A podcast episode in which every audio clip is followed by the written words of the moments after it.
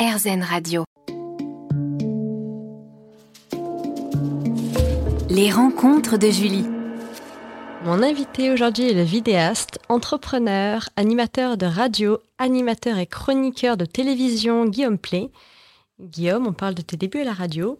Quels sont les éléments essentiels pour réussir une émission de radio? Donc tu parlais des avantages de la libre antenne. Quels sont les autres éléments essentiels pour réussir une émission de radio? Il n'y a, pas vraiment d'éléments essentiels, c'est une mayonnaise. C'est-à-dire qu'en fait, tu peux être trois personnes, cinq personnes. Il y a des équipes, tu vois, genre Coé sur Énergie, qui a fait des belles années de libre antenne. Ils étaient 14, euh, 15. Nous, on était trois. Oui. Euh, ou quatre par moment, avec euh, le standardiste inclus, tu vois, à l'antenne. donc, il n'y a, pas vraiment de. Est-ce que la mayonnaise prend, la mayonnaise prend pas? C'est tout, en fait. La radio, il y, a un truc un peu magique, tu peux pas tricher. Oui. Parce que la voix trahit. Mm tout de suite. Quelqu'un qui est stressé, la voix trahit tout de suite. Un mec qui ment, euh, tout passe par la voix, tu vois. Oui. Euh, d'ailleurs, les gens qui font des interrogatoires écoutent vachement la façon de parler des gens, etc. oui, bien sûr. Et c'est pas pour rien. Et donc, du coup, je pense que c'est surtout la, mayonnaise et ça, ça a fonctionné parce qu'on essayait d'apporter de, des choses de, manière très honnête. C'est-à-dire que j'étais très honnête à l'antenne. Je disais, voilà, il s'est passé ça, là, nos patrons, ils nous ont vraiment euh, pris la tête pour pas qu'on fasse ce jeu. Je vous explique pourquoi je vais quand même le faire. Il y un peu à, contrario de. Oui, il y a une vraie proximité, une complicité. Exactement. En fait, c'était, on, avait l'impression d'avoir un million de copains mm. et, de, de, faire des conneries avec eux. C'est formidable. Et entre 2011 et 2018, tu as animé l'émission de libre antenne Guillaume Radio 2.0, rebaptisée Guillaume Radio en août 2017, qui était diffusée conjointement sur Énergie France, Énergie Belgique et Énergie Suisse. Comment t'es venue l'idée de cette émission et quel était son concept? Bah, C'était la suite logique en fait. Et c'est la, suite logique, et c'était le rêve absolu pour moi. J'arrivais sur, euh, je m'étais fait virer d'énergie Belgique parce que j'allais trop loin, parce qu'on tirait des feux d'artifice, on tirait des trucs, on faisait des conneries. Je me fais virer, les chiffres tombent le lendemain, 53% de part de marché, record historique en Belgique d'une émission. Donc du coup, Fun Radio me, récupère en Belgique. Je fais un an, on fait 39% de part de marché, ce qui est quatre fois moins d'émetteurs. Donc on fait encore mieux à l'émetteur. Et, euh, et, finalement, Énergie France m'appelle et me dit bon, on arrête de faire des conneries, viens, on, parle. Et je me retrouve là-bas. Et en plus, j'ai toujours Énergie Belgique qui m'avait viré deux ans avant. Mais je reviens de force, puisque je suis via la France, je prends l'émetteur de la Belgique de force. Ah oui, ah oui. Et, c'est trop drôle, tu vois. et, on prend aussi énergie suisse. Mhm. Et du coup, je me retrouve sur la partie ouest de l'Europe en direct. C'était incroyable. Et du coup, bah, c'était la suite logique. J'ai repris les mêmes recettes. J'ai refait ce que j'aimais faire, c'est-à-dire parler aux gens sans me, me, me, poser de questions, en démarrant l'émission sans vraiment savoir de quoi on va parler au départ et en laissant un peu le. Alors, je te dis ça, mais c'est pas totalement vrai parce que j'avais quand même des sujets, je notais des petites idées de sujets au cas où on tombe en rade, mhm. de, de, standards, de machin. Tu vois, quand même, je me back Mais par contre, j'étais vraiment à l'écoute de ce qui pouvait se passer et, on faisait des canulars, on rigolait beaucoup. Aujourd'hui, ça m'amuserait plus parce que j'en ai trop, j'en ai trop bouffé, j'en ai fait pendant 16 ans. J'en ai trop fait des canulars, des machins, mais à l'époque, franchement, on riait tous les soirs, j'en avais mal à la mâchoire. couchant. Mais c'est fou, j'avais des douleurs à la mâchoire de rire. Ah, T'imagines? Oui. Et peux-tu nous parler des émissions marathon? On sait du 20h, 6h du matin jusqu'au morning. Ça nous amusait beaucoup. Euh, je, faisais des soirées pyjama. Oui. On appelait ça. Je venais en pyjama. Alors, on achetait des pyjamas, tous les mêmes mhm. avec l'équipe. On était habillés en pyjama pour, pour de vrai. Mhm. Et euh, on avait des oreillers et tout, machin, non mais n'importe quoi. Et, euh, et, parfois, on les faisait en public aussi. Jusqu'à Manu, dans le 6-9, on allait jusqu'au jusqu'au morning, j'étais avec eux. Et, et on n'arrêtait pas de parler, quoi. 20h, 6h, c'est chaud. Hein. Ah oui. Ah bah, c'est 10 heures d'affilée. Euh, je peux te dire que nous, on n'avait que deux ou trois disques par heure. D'accord. On parlait tout le temps. Ça m'arrivait de grignoter un peu sur les disques. Je parlais sur les disques et tout. Je m'arrête pas de parler, moi. Donc, tu peux, tu peux la me laisser avec toi. On peut se retrouver demain matin. On n'aura pas arrêté de parler. avec plaisir. Je suis un moulin à parole pour de vrai, au sens propre du terme. Et quel est ton plus beau souvenir à la radio? Je sais pas. C'est marrant. Hein. On me le demande souvent. J'en ai tellement eu. C'est moi, j'ai un énorme souci. C'est que je n'ai pas de mémoire. Mhm. Mais pour de vrai. Hein. Oui. Et c'est l'avantage, c'est que parfois il y a des mecs, je crois, avec qui j'étais fâché. Moi, j'ai oublié que j'étais fâché avec eux et tout.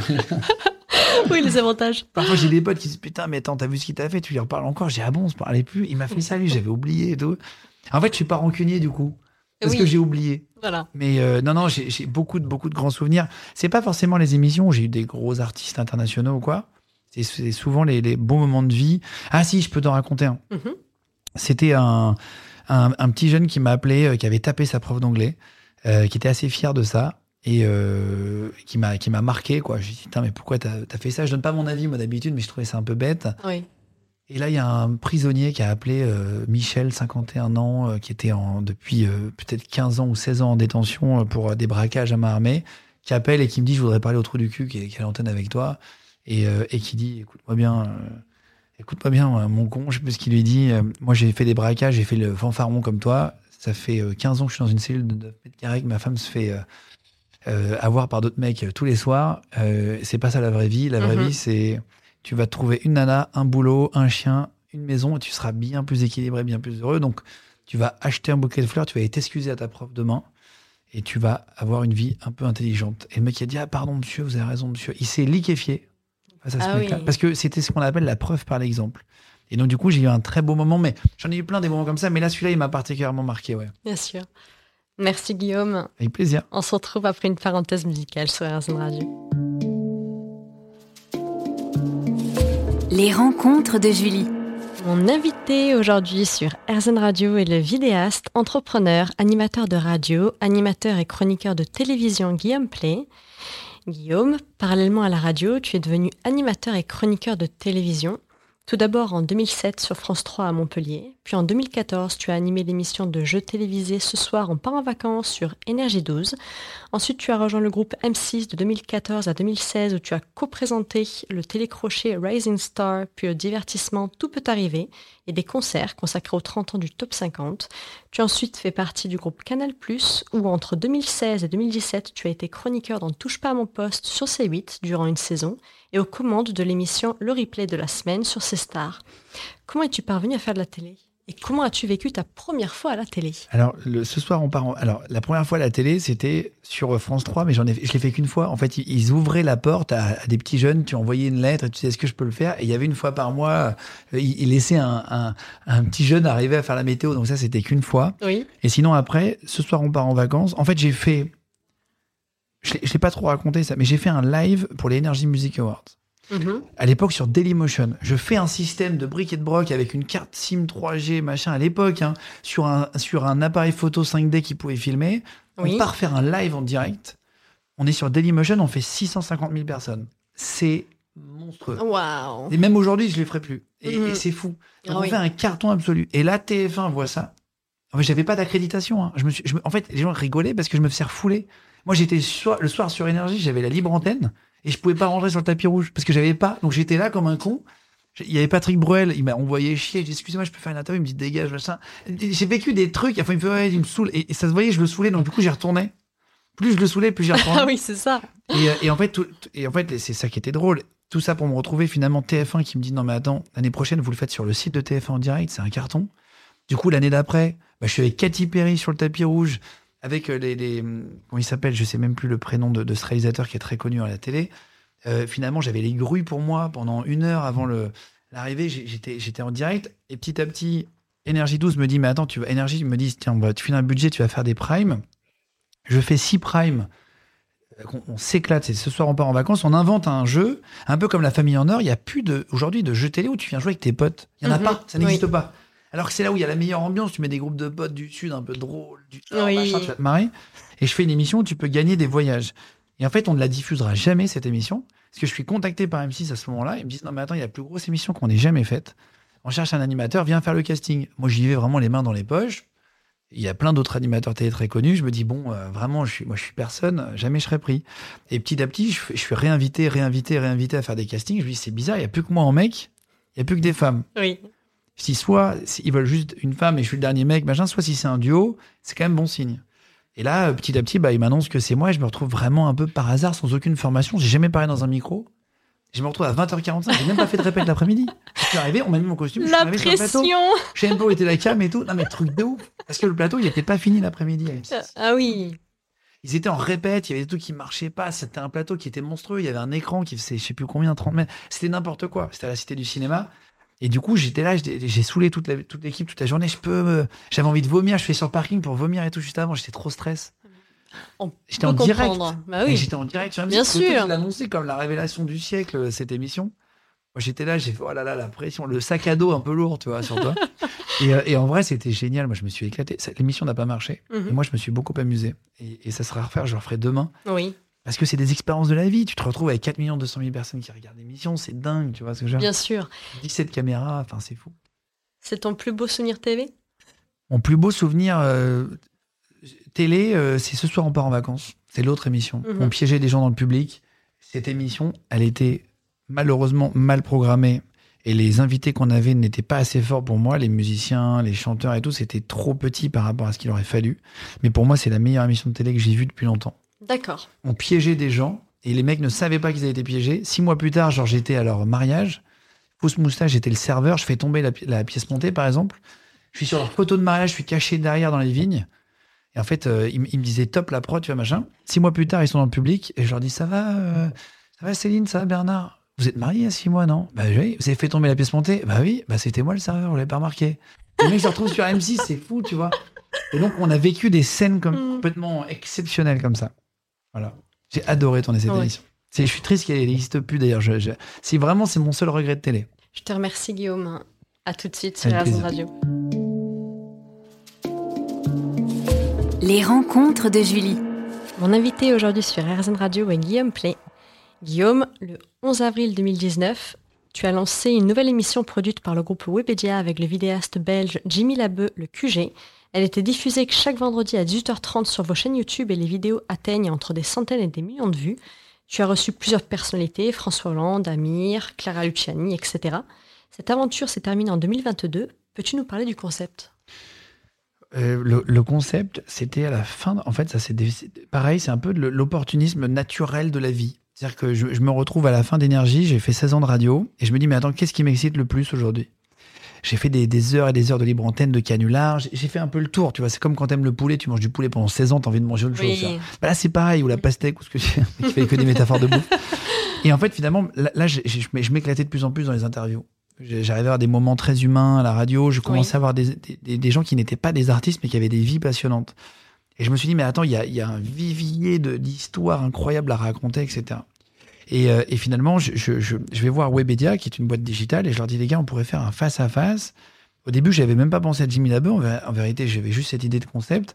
Et j'aurais dit, on va pouvoir faire des émissions et les gens vont pouvoir les consommer de manière très courte en petites capsules sur les réseaux sociaux et la longue, quand ils ont 40 minutes, ils pourront la regarder sur leur télé connectée ou sur leur ordi, tu vois. Oui. Et, euh, et on a lancé ça euh, vraiment très rapidement. J'ai dessiné le plateau moi-même. Vraiment, j'ai Ah, fait les croquis et tout, tu vois. Ah oui. Euh, par rapport à ce qu'on avait, on avait une espèce d'amphithéâtre et j'aurais dit, tiens, on pourrait mettre des lumières, s'en servir comme on surélève, machin.